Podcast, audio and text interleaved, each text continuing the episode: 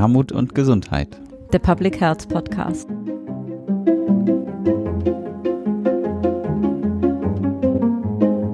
Ja, herzlich willkommen zur heutigen Rubrik Hinter den Kulissen. Heute ist meine Kollegin Claudia Tscherning mit dabei. Hallo, liebe Claudi.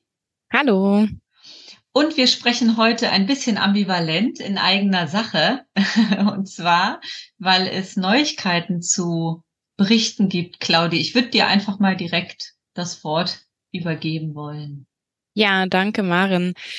Genau, das wird auf jeden Fall der, ja, die letzte Aufnahme sein, in der meine Stimme zu hören ist, weil ich mich anderen beruflichen Herausforderungen gern widmen will, quasi noch mal ein bisschen tiefer einsteigen in Richtung Gesundheitspolitik, ähm, sofern wir es jetzt erstmal auch belassen und sozusagen ja, den Kongress auch mit einem lachenden und einem weinenden Auge, also auch sehr ambivalent verlasse, weil ja, ich das Team hier sehr, sehr schätze. Ihr habt ja vielen, viele von Ihnen schon zumindest per Stimme gehört oder vielleicht der eine oder die andere kennt ja auch die Mitglieder hier persönlich und ja, das Team vermisse ich auf jeden Fall jetzt schon. Soweit kann ich das schon sagen, aber. Oh Mann. Ja, genau. Wir wissen das natürlich schon. Das ist jetzt nicht die erste Verkündung in dem Podcast. Ähm, aber genau, es sagt bei uns auf jeden Fall immer noch, so wie ihr Claudi auch im Podcast erlebt, ist sie natürlich auch äh, ansonsten einfach eine sehr, eine sehr liebe, sehr fachlich fundierte und sehr geschätzte Kollegin. Und das wird uns allen sowohl fachlich als auch menschlich total fehlen. Wir sind aber gleicher, gleichzeitig auch total glücklich, dass Claudi wirklich eine schöne, ein schönes, eine schöne neue Wirkungsstätte äh, gefunden hat. Dafür, dazu vielleicht später wirklich mal mehr. Mhm. Und äh, dass sie da auf jeden Fall der Public Health Szene und der Gesundheitspolitik nochmal verstärkt auch weiter zur Verfügung steht. Und genau, wir bleiben so oder so in, in Kontakt und Claudi Stimme hört ihr, hört ihr sicherlich weiter im GMP-Podcast, oder? Genau, das super. wollte ich jetzt nicht als Eigenwerbung machen. Doch, kannst du gerne.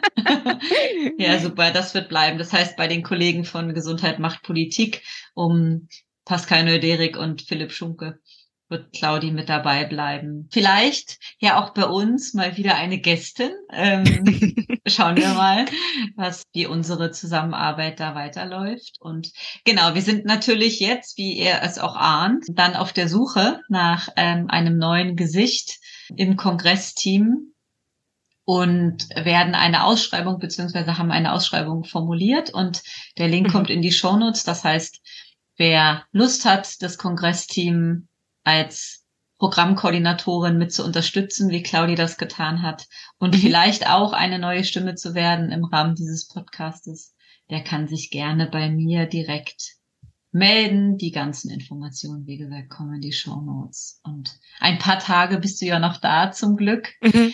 Aber genau, in diesem Podcast ist es auf jeden Fall das letzte Mal. Von daher. Ja, aber auch von meiner Seite kann ich oder will ich nur ermutigen, sich zu bewerben, ähm, weil ich, ich gehe auf gar keinen Fall, weil ich es hier blöd fand. Also das will ich nochmal ganz groß unterstreichen. Also genau, wenn ihr Lust habt auf ein super cooles, nettes Team und eine breite Palette an Aufgaben und vor allem auch viel Lust habt auf eine große Offenheit, ähm, ja, neuen Ideen gegenüber, dann schickt eine Bewerbung ab. Also ja, ganz große Empfehlung von meiner Seite.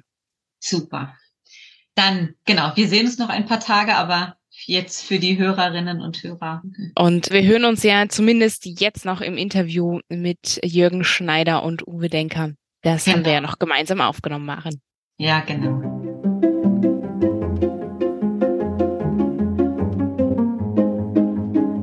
Willkommen zum Podcast Armut und Gesundheit, der Public Health Podcast. Wir nehmen heute die 43. Episode auf und für das Kongressteam ist heute meine Kollegin Claudia Czernik mit dabei. Hallo Claudi. Hallo.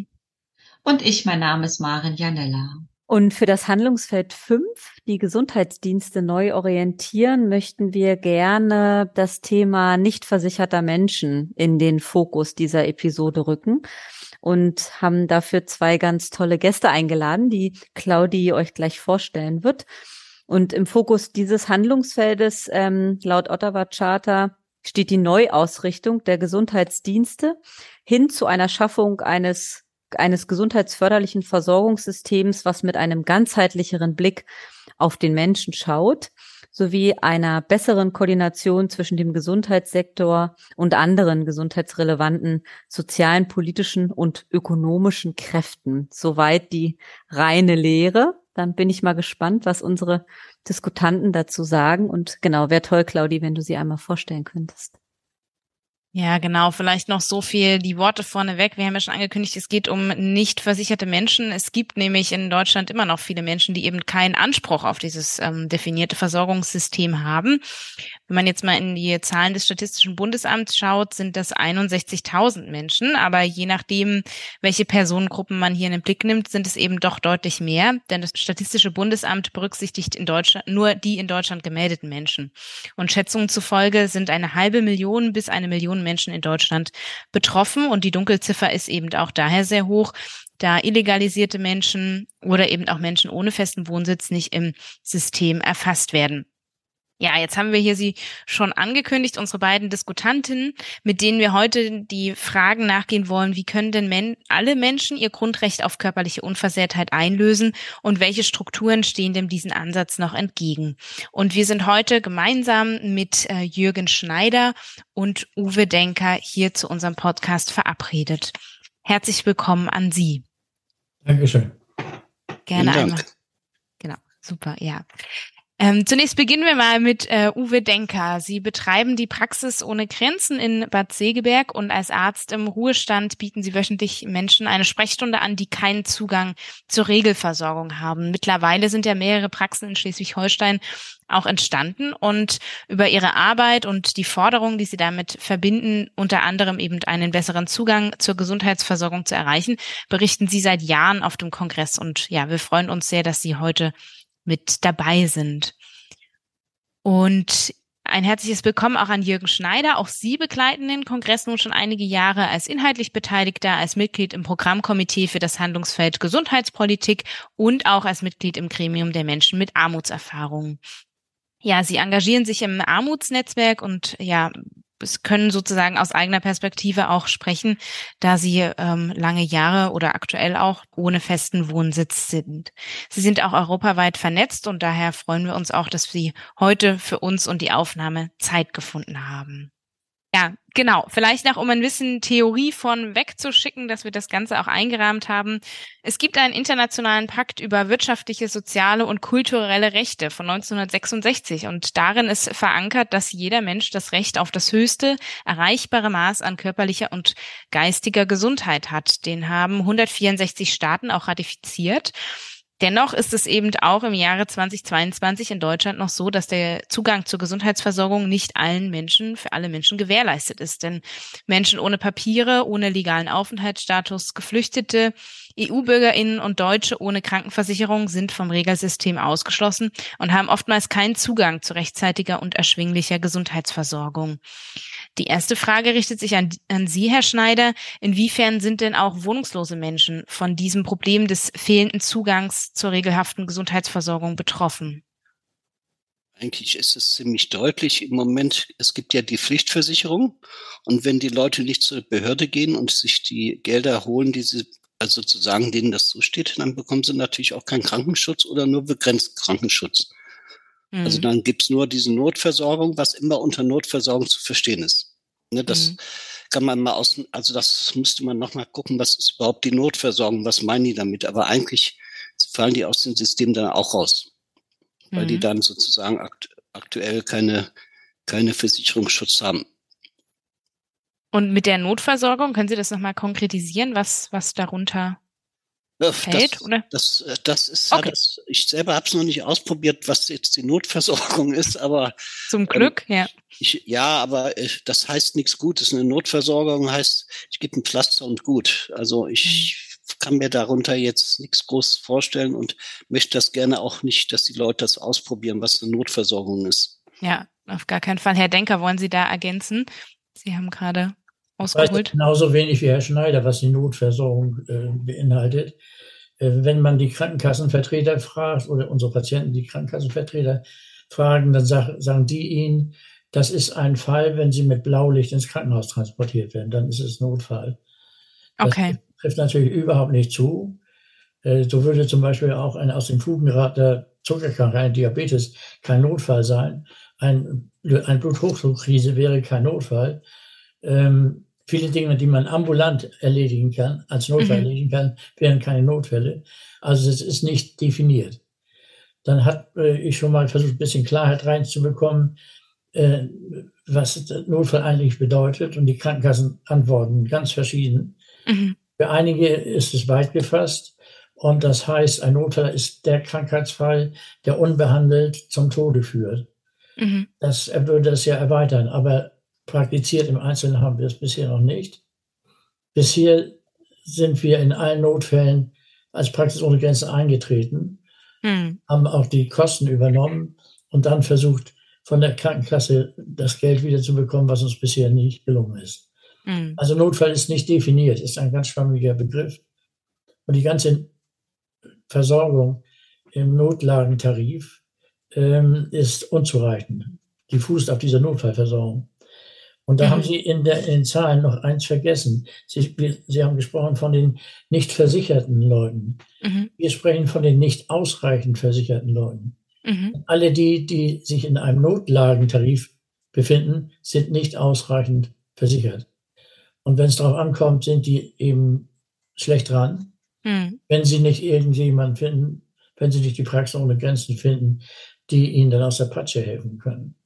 Also und, sind die mh. vielen Unversicherten und, mhm. oder nicht ausreichend Versicherten. Und ja. ist nicht ausreichend versichert? Dazu gleich ein Beispiel.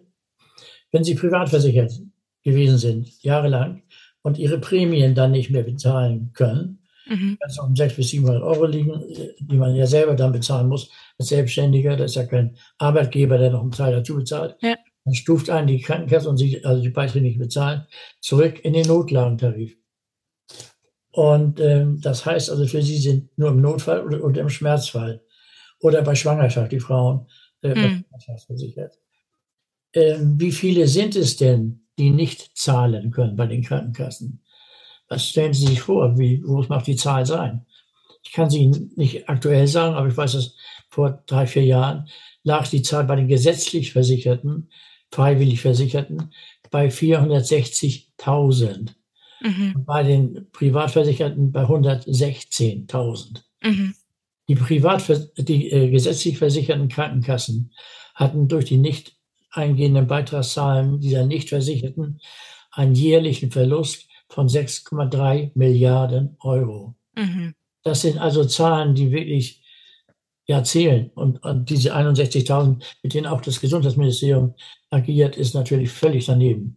Ja. Also es sind mindestens, mindestens zwei Millionen Menschen, die in der Bundesrepublik sich aufhalten, wie auch immer in welchem Status, zwei mhm. Millionen Versicherte nicht ausreichend versorgt im Krankheitsfall.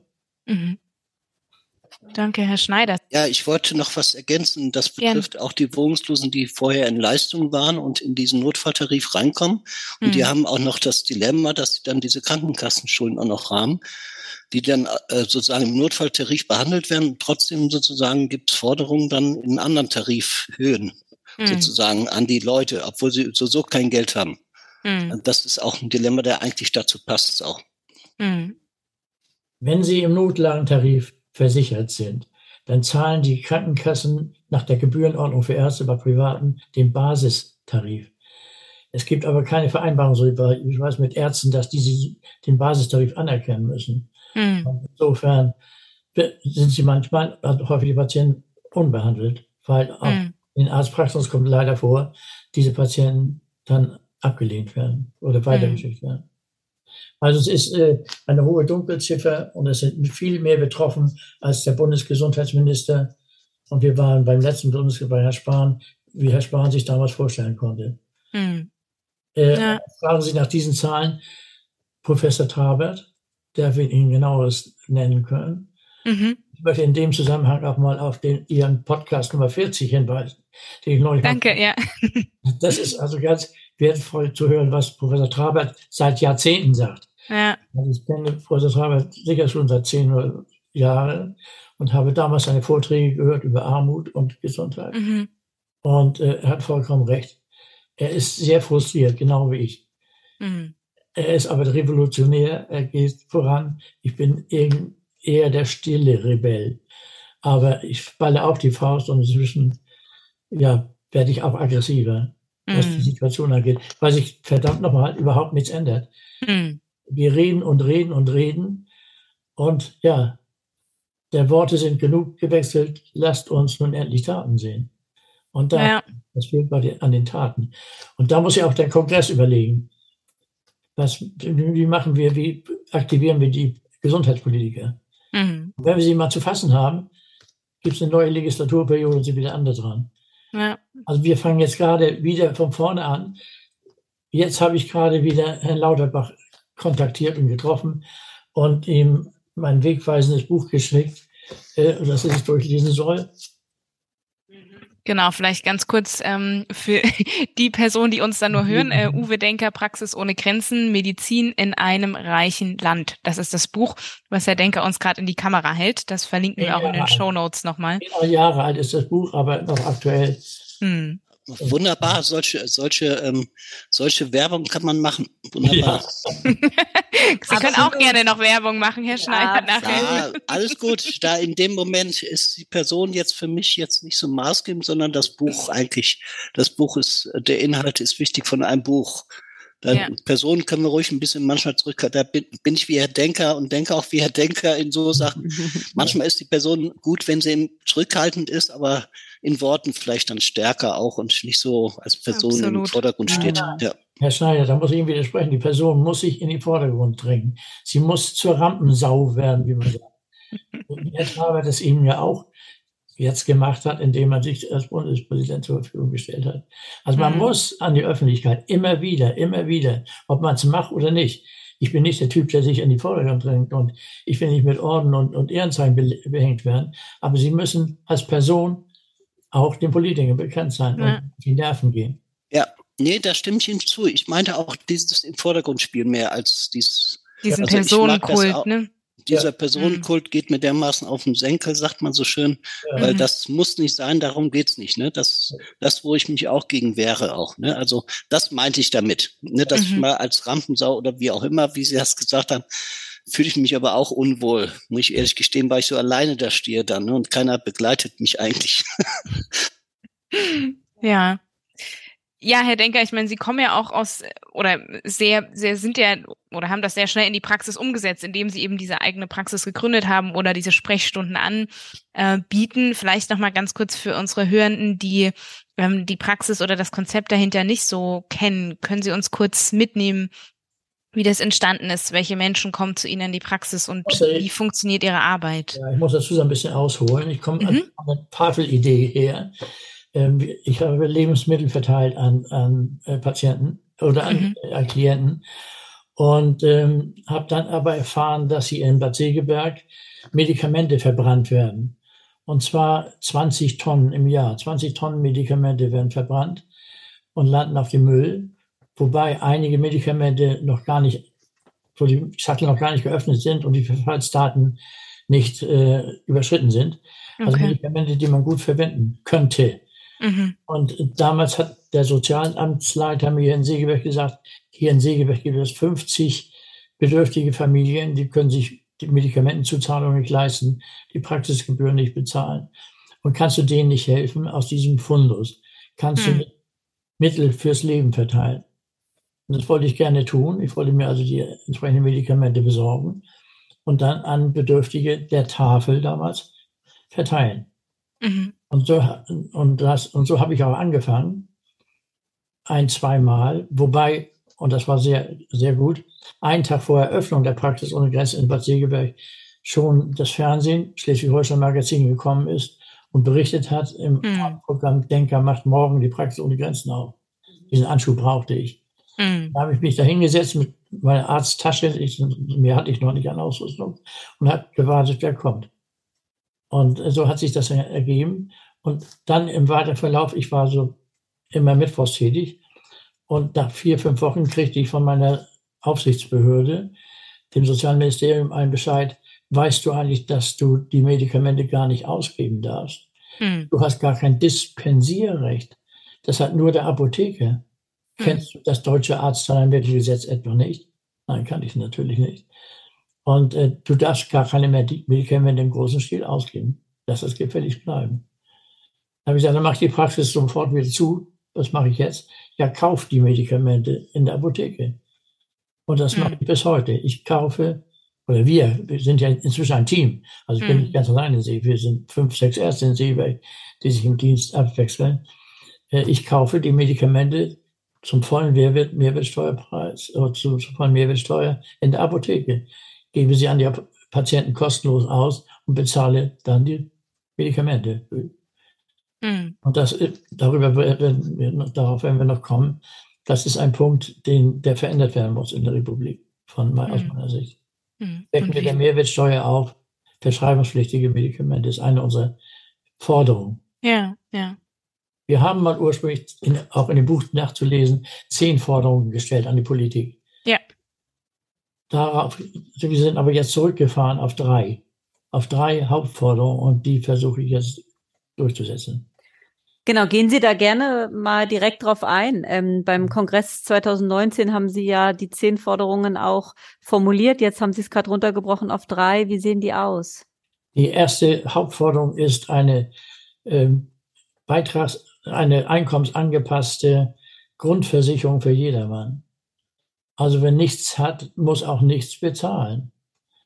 Jetzt heute ist es noch so, wer nichts hat, muss trotzdem im Monat in der gesetzlichen Krankenkasse mindestens 140 Euro bezahlen, die er gar nicht hat.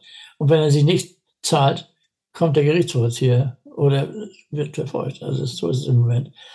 Also eine Grundversicherung für jedermann, für alle. Dann eine beitragsfreie Versicherung für alle in Deutschland befindlichen Kinder von 0 bis 18 ohne äh, ohne Beiträge. Ähm, dazu muss ich gleich in dem Satz erwähnen, allein in Deutschland sind 61.000 alleinreisende Kinder unterwegs, die dann auch nicht versichert sind. Äh, also es ist eine große Zahl. Und diese Kinderversicherung würde für den Staat oder wer sie auch immer übernimmt, gar nicht so teuer, weil man weiß, was ein Kind im Jahr für eine Versicherung so ungefähr kostet im Vergleich zu Erwachsenen. Das da gibt es einen Jugendreport von der DAK, ähm, die haben das ermittelt. Also eine beitragsfreie Versicherung für alle, für alle Kinder und Jugendliche. Und der dritte Punkt ist Herabsetzung der Mehrwertsteuer auf einen europäisch einheitlichen Satz. Hälfte ist es im Allgemeinen. Mhm. Sieben Prozent. Ähm, europäisch deshalb, diese Forderung ist schon so Jahre alt. Da war ich noch europagläubig und meinte, man könnte europaweit ein einheitliches Gesundheitswesen schaffen. Das habe ich mir so ein bisschen äh, abgeschminkt inzwischen. Mm. Das wird wohl nicht möglich sein. Und ich habe damals auch Martin Schulz meine Forderung mitgegeben nach Brüssel, mhm. Präsident war.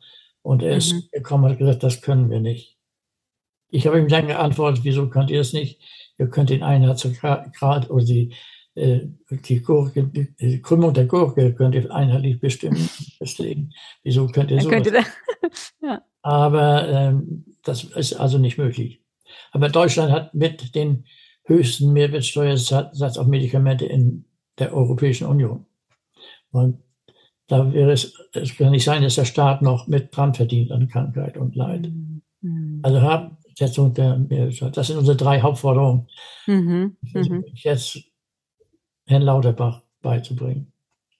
Also man muss an, an die höchste Spitze, man muss ans Gesundheitsministerium. Unser Landesministerium für Gesundheit ist sehr gutwillig und unterstützt uns. Aber entscheidend ist eben der Bundesgesundheitsminister. Hm. Können Sie noch mal, das würde, glaube ich, noch mal alle interessieren, die die Praxen ohne Grenzen bislang noch nicht kennen, noch mal ein bisschen mehr zu der zu der Struktur auch sagen, wie Sie wie Sie finanziert sind zum Beispiel oder wie Sie das finanzieren und mh, hm, wie Sie Ärzte gewinnen, sozusagen bei Ihnen zu arbeiten. Sie haben gesagt, Sie sind ein Team von vier bis fünf Ärzten, die sich die Sprechzeiten teilen. Und wer kommt so zu Ihnen in die Praxis? Ja. Also als wir, als ich vor zehn Jahren gestartet bin, bin ich drei, vier Wochen alleine gewesen. Mhm. Dann kam der erste Kollege im Ruhestand und sagt, bei dir mache ich mit. Mhm. Sehr, in sehr rascher Folge, damals schon, sind die anderen Kolleginnen und Kollegen dazugekommen. Mhm. Nicht unbedingt aus Segeberg, sondern auch aus Hamburg äh, angereist oder aus, äh, kommen dann zum Mittwochsdienst und machen Dienst. Freiwillig, ehrenamtlich. Mhm. Und äh, immer begleitet von zwei Arzthelferinnen, auch freiwillig ehrenamtlich. Mhm. Die wechseln. Wir haben also jetzt ungefähr acht äh, Arzthelferinnen im Team und fünf bis sechs Ärzte. Das wechselt immer, immer so ein bisschen, die regelmäßig mittwochs von 15 bis 17 Uhr Dienst machen. Mhm. Äh, ich mache jeden Tag Dienst, bin jeden Tag am Telefon. Mhm. Nur in der Zeit von 13 bis 15 Uhr habe ich Siesta, da mache ich nichts. Mhm. Sonst bin ich Sonntag und Feiertags am Telefon und werde auch angerufen. Wer kommt zu uns? Das wussten wir nicht, als ich anfing. Mhm. Es kommt von uns zu uns eben nicht der Obdachlose, nicht Mhm. Flüchtlinge, äh, nicht der Mensch auf der Straße, äh, der Wohnungslose, sondern es kommt der abgestürzte deutsche Mittelstand im großen Stil. Mhm. Das sind also Schicksale von Selbstständigen, die Jahrzehnte Beiträge bezahlt haben und plötzlich dann gingen die Geschäfte schlecht und dann sind sie rausgeflogen. Mhm. Ich habe jetzt eine Liste von 58 Berufen, die ich aufgeführt habe, wer so zu uns kommt. Ich lese nur ein paar vor. Der Taxiunternehmer, der Modekaufmann, der Immobilienmakler, der Journalist, der Malermeister, Tischlermeister, Zimmermann, Dachdeckermeister, Elektriker, Marktbeschicker, Restaurantfachwirt, Jurist, Liedermacher, Arzt, Heilpraktiker. Das sind Leute, die selbstständig waren und meist ihre Beiträge dann eben nicht mehr bezahlen konnten. Und dann haben sie sehr rasch Schulden bei der Krankenkasse. Mhm.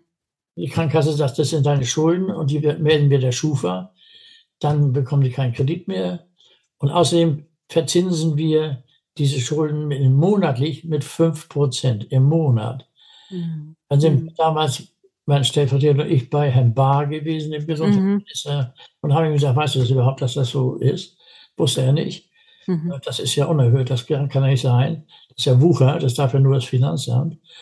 Und dann hat, hat, er, dann hat, er eine Verordnung rausgegeben, 1% im Monat.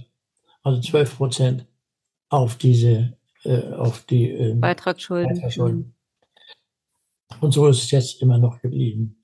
Mhm. Und äh, so haben wir jetzt eine ganze Reihe von Dauerpatienten schon seit fünf, sechs Jahren, die nicht in die Krankenkasse zurückkommen, die Beitragsschulden nicht bezahlen können und äh, die auf uns angewiesen sind.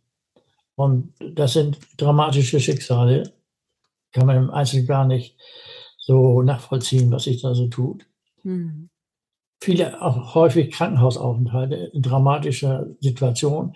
Neulich haben wir ein Nierenversagen gehabt und Dialyse sein musste. Ähm, war ein Patient, der lange Zeit wegen Bluthochdrucks bei uns behandelt wurde. Mhm. Und er wurde plötzlich dialysepflichtig. Und äh, da mussten wir dann mit äh, 34.000 Euro äh, erstmal eintreten. Äh, Und, und das Geld ist dann quasi Spenden? Spende, reine Okay. Ja. Mhm. Reine Spende. Wir bekommen keinen Zuschuss von irgendwo. Mhm. Stellen Sie sich die Praxis ohne Grenzen vor, wie eine freiwillige Feuerwehr im Gesundheitswesen. Mhm. Freiwillige, Freiwillige Feuerwehr, nur mit dem Unterschied, die Freiwillige Feuerwehr muss ihr Löschwasser nicht selbst bezahlen. Wir müssen es selbst bezahlen, die Medikamente. Also das ist so das Beispiel. Und ähm, wir bekommen aber großartig Spenden, das muss ich sagen. Dank meiner Präsenz, das ist es nun wieder, Herr Schneider. Mhm. Also dank meiner Präsenz, ich trete überall äh, wo ich möglich bin, auf, dränge mich nicht auf. Ich äh, warte immer, dass ich gerufen werde und ich werde häufig gerufen. Mhm.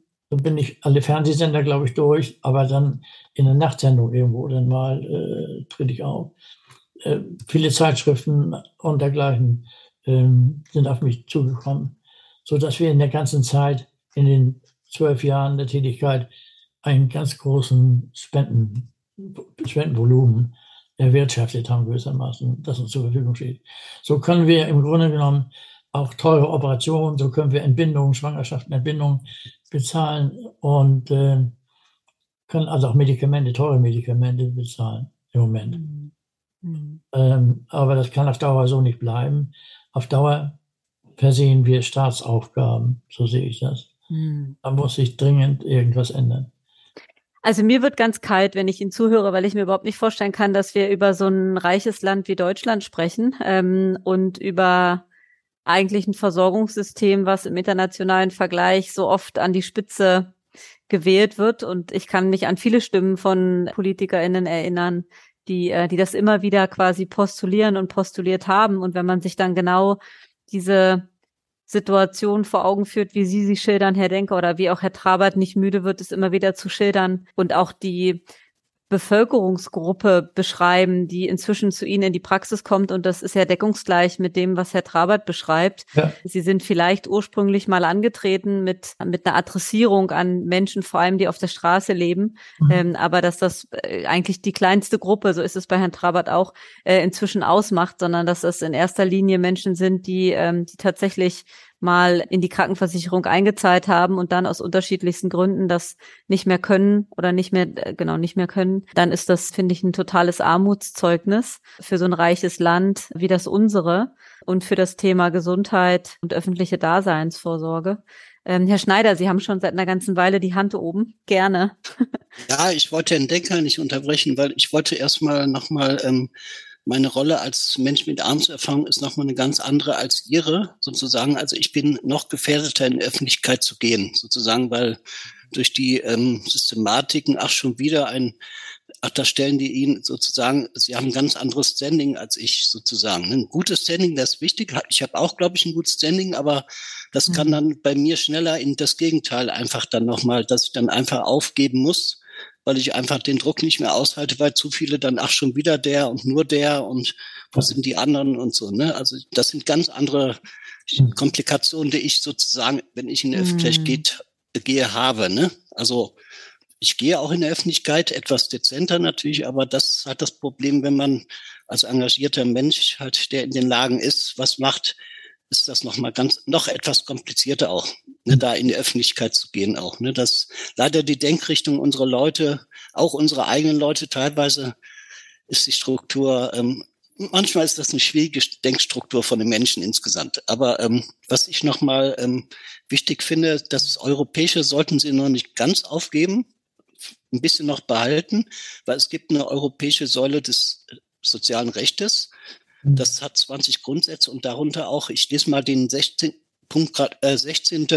ist Gesundheitsvorsorge und da steht, jede Person hat das Recht auf rechtzeitige, hochwertige und bezahlbare Gesundheitsvorsorge und Heilbehandlung. Das ist die europäische Säule des sozialen Rechtes.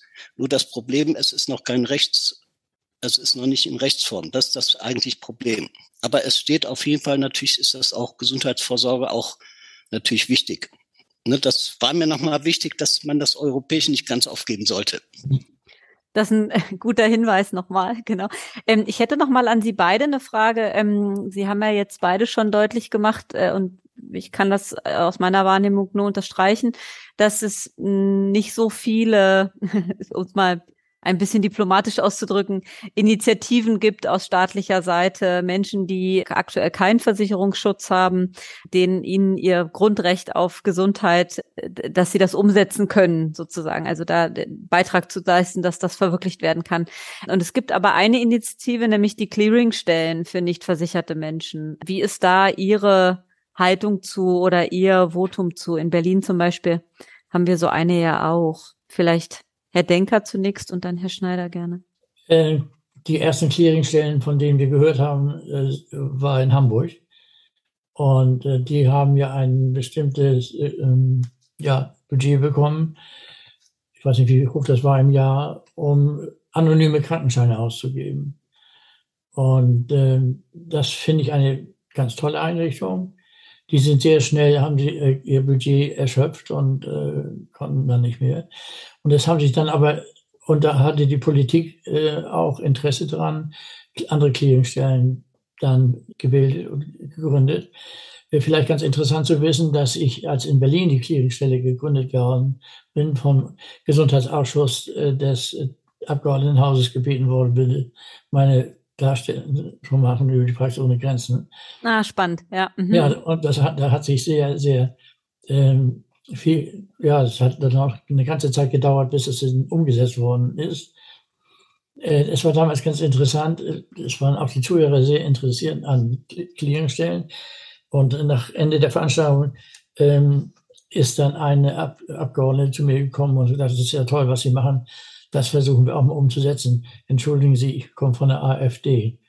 Das war, wobei ich sagen muss, im Grunde genommen ist mir die Partei egal. Äh, nicht ganz egal natürlich, aber es ist mir egal, wenn sie so gute solche Vorsätze hat.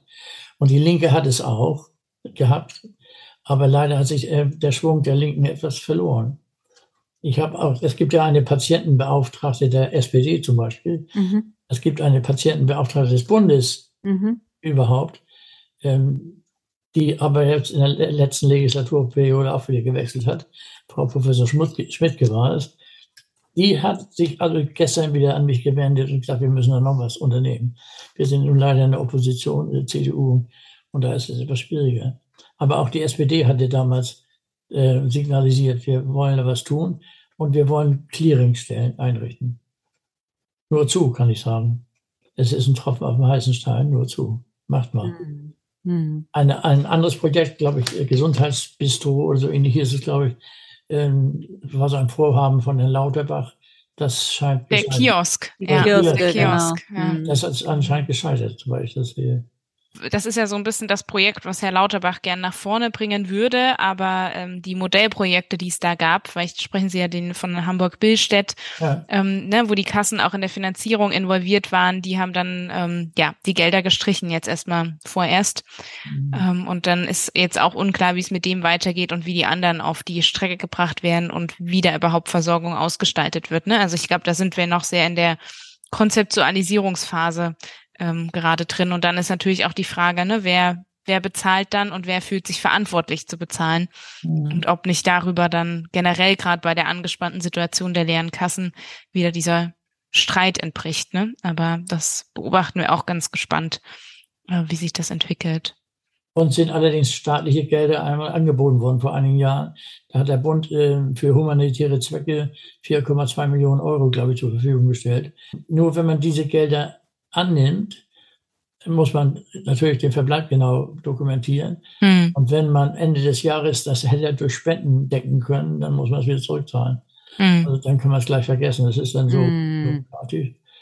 Hm. Wir haben eine ganz andere Bitte an den Staat. Stellt uns das Material zur Verfügung. Wir bezahlen ja Miete zum Beispiel. Mhm. mhm. Geräte, soll ich sagen, das stellt uns zur Verfügung. Und, äh, aber nicht, nicht für den laufenden Betrieb, das erwirtschaften wir schon selber. Mhm. Äh, da ist eine ganze Menge zu erwirtschaften, denn wir zahlen Miete und die Hamburger Praxis zum Beispiel, die im Vergleich zu uns riesengroß ist und explodiert, die zahlt im Monat 8000 Euro Miete aus Spenden. Okay. Das muss ja immer auch dann reinkommen. Ja. Also wenn da der Staat äh, was zuschüssen will, mm. wäre sehr sinnvoll. Wir brauchen längst nicht so viel, aber, aber Hamburg ist ganz anders. Also mhm. wenn wir in der Mittwochsprechstunde zehn Patienten haben, in der Regel, oder eher weniger, dann hat Hamburg 170. Mhm. Also das ist äh, zum gleichen Zeitraum. Hamburg und Mainz sind auch keine Praxen ohne Grenzen mehr. Mhm. Das sind äh, Ambulanzen ohne Grenzen. Mhm. Ganz anderer Zuschnitt. Und für mhm. Großstädte sind ganz andere Voraussetzungen zu schaffen. Mhm. Wobei das ja schon, muss ich jetzt mal sagen, Herr, Herr Denker, eine, eine wirklich sehr charmante Forderung ist, ne? weil sie man natürlich, wenn man sie kennt und auch Herrn, Herrn Trabert sozusagen, sie natürlich eigentlich wollen, dass diese Struktur, die sie ja wirklich als Kompensation geschaffen haben, ne, dass die eigentlich nicht nötig ist. Von daher ist das natürlich total nett, wenn sie sagen, ähm, sie wünschen sich sozusagen, dass, äh, dass zumindest die, die Fixkosten gedeckt sind in, in, in Form von Miete und dass sie den Rest schon, schon sich raufschaffen. Das, das spricht natürlich sehr für sie und für ihr Engagement. Aber ich möchte Ihnen gerne in den Mund legen, dass natürlich eigentlich die Forderung die ist, dass wir, dass wir Menschen die Versorgung zukommen lassen, die sie benötigen, unabhängig ihres, ihres Statuses. Ne? Genau, das müssen Sie gar nicht, gar nicht, genau, gar nicht kommentieren, wenn Sie nicht möchten, aber genau.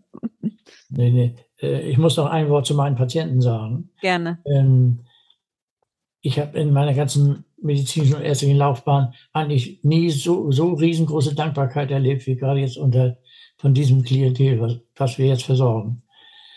Die sagen, und das ist ja auch dann wahr, sie haben mein Leben gerettet. Das ist mir in der allgemeinen Praxis vorher nicht so oft gesagt worden. Aber jetzt wird mir das immer wieder gesagt.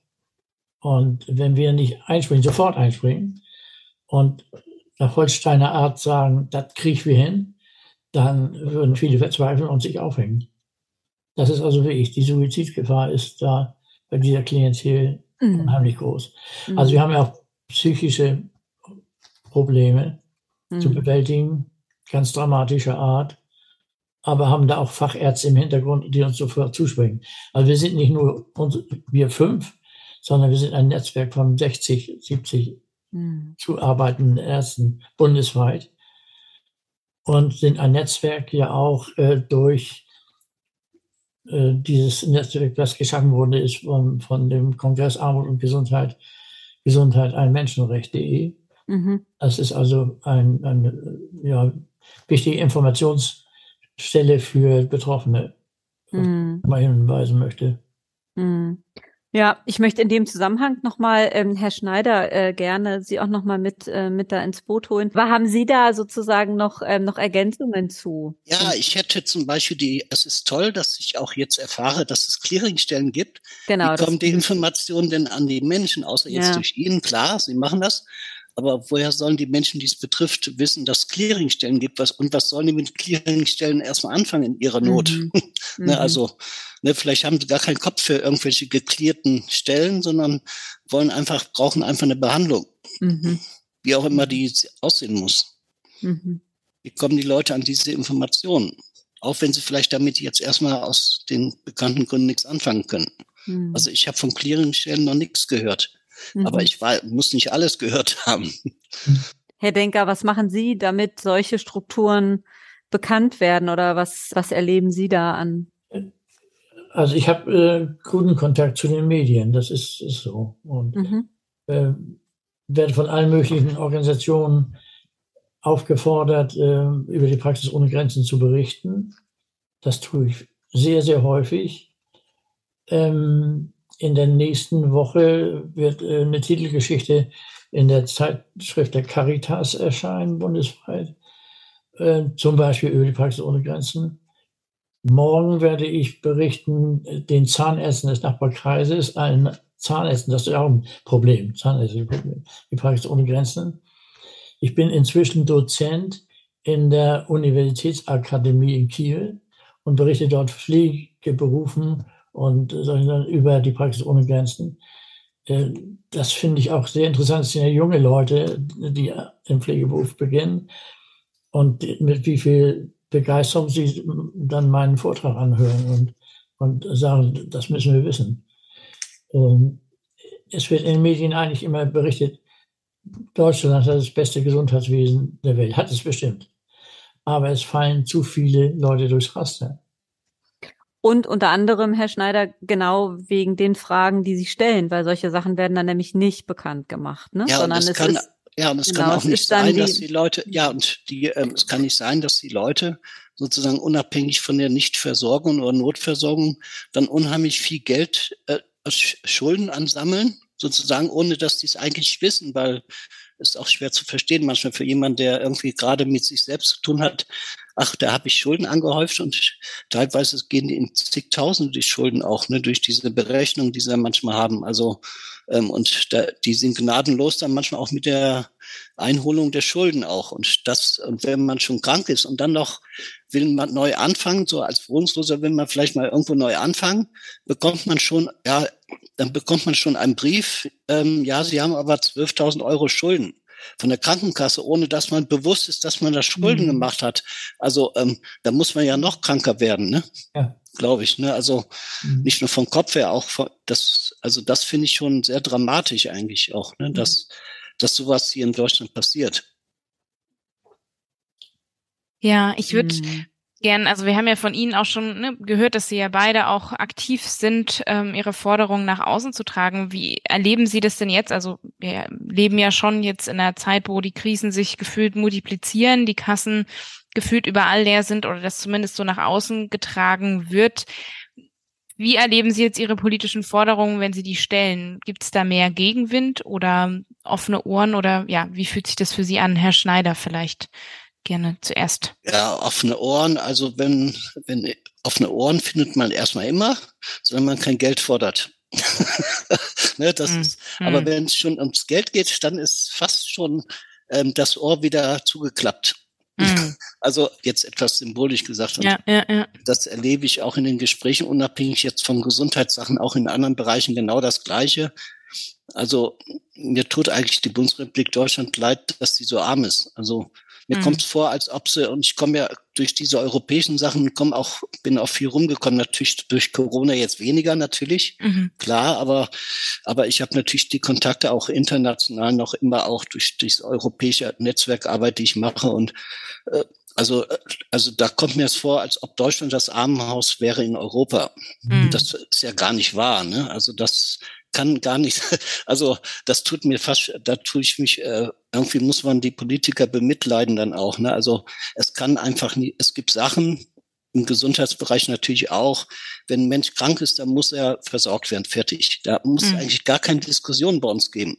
Ne? Da nicht mal Gelddiskussion eigentlich, eigentlich. Aber da, also wie gesagt, wenn so hören Sie sich gern die Forderung an, aber wenn es um Geld geht, dann ist das Ohr wieder zu.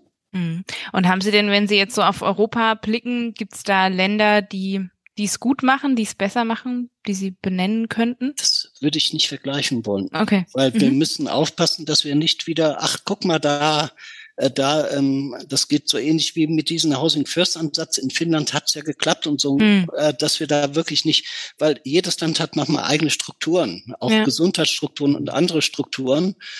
Also da sollte man aufpassen mit dem Vergleichen zu anderen Ländern. Ne, wir sollten erstmal gucken, was können wir eigentlich besser machen und wir können vieles besser machen. Das ist viel wichtiger, als zu gucken, was machen andere denn für einen Blödsinn. Wir machen genug Blödsinn. Ne, also mhm. den sollten wir aufheben. Das ja. ist eigentlich, man kann sich informieren, wo es woanders ist, das ist keine Frage. Ne? Das ja, aber ich würde mit diesen Vergleichssachen aufhören, weil die Systeme einfach teilweise natürlich oder zum größten Teil in jedem Land nochmal anders sind. Hm. Das kann man Verstehe. kaum vergleichen. Ja. Genau, auch ähm, ja, Herr Denker, an Sie nochmal die Frage gerichtet, wenn Sie jetzt nach außen treten in der Kommunikation, in den Medien oder mit PolitikerInnen, wie erleben Sie gerade so die, die Situation mit Ihren Forderungen? Die Politiker antworten relativ gleichförmig, wir kümmern uns drum. Mhm. Das ist die Antwort. Aber äh, ich habe einzelne Politiker ähm, sind dabei, äh, die sich wirklich drum kümmern. Aber es geht eben nur ganz, ganz, ja, minimal in kleinen Schritten vorwärts. Mhm. Und äh, wir waren eben im letzten Legislaturperiode schon so weit, dass wir gewisse Dinge erreicht hatten und dann wurde eben die zuständige Person nicht mehr gewählt und dann ist mhm. ein anderer dran und dann beginnt der Weg von vorn. Ja. Das ist also etwas schwierig. Ja. Ich Aber ich, wenn ich kurz dazwischen kriechen darf, also ich mhm. finde das nicht so schwierig, weil eigentlich sollen die Umsetzung, sollen jetzt nicht die Politiker machen, das machen ja die Verwaltung. Und dann ist es eigentlich unheimlich egal, welche, welche sozusagen, welche Partei jetzt sozusagen an der Macht ist. Das müssen wir mal unabhängig davon machen, sondern das muss in den Strukturen behaftet sein. Mhm. Und dann kann gewählt werden, wer will. Der kann vielleicht kleine Sachen verändern, aber der müsste eigentlich, die Grundsachen müssen eigentlich jetzt, dürfen wir nicht von, von, von irgendwelchen Regierungen jetzt ab, abhängig machen, finde ich. Wir ja. müssen da einfach mhm. eine Grundversorgung haben, die klar ist und unabhängig, wer gerade regiert, sonst spielen die alle wieder das Spiel, was für alle nicht gut ist.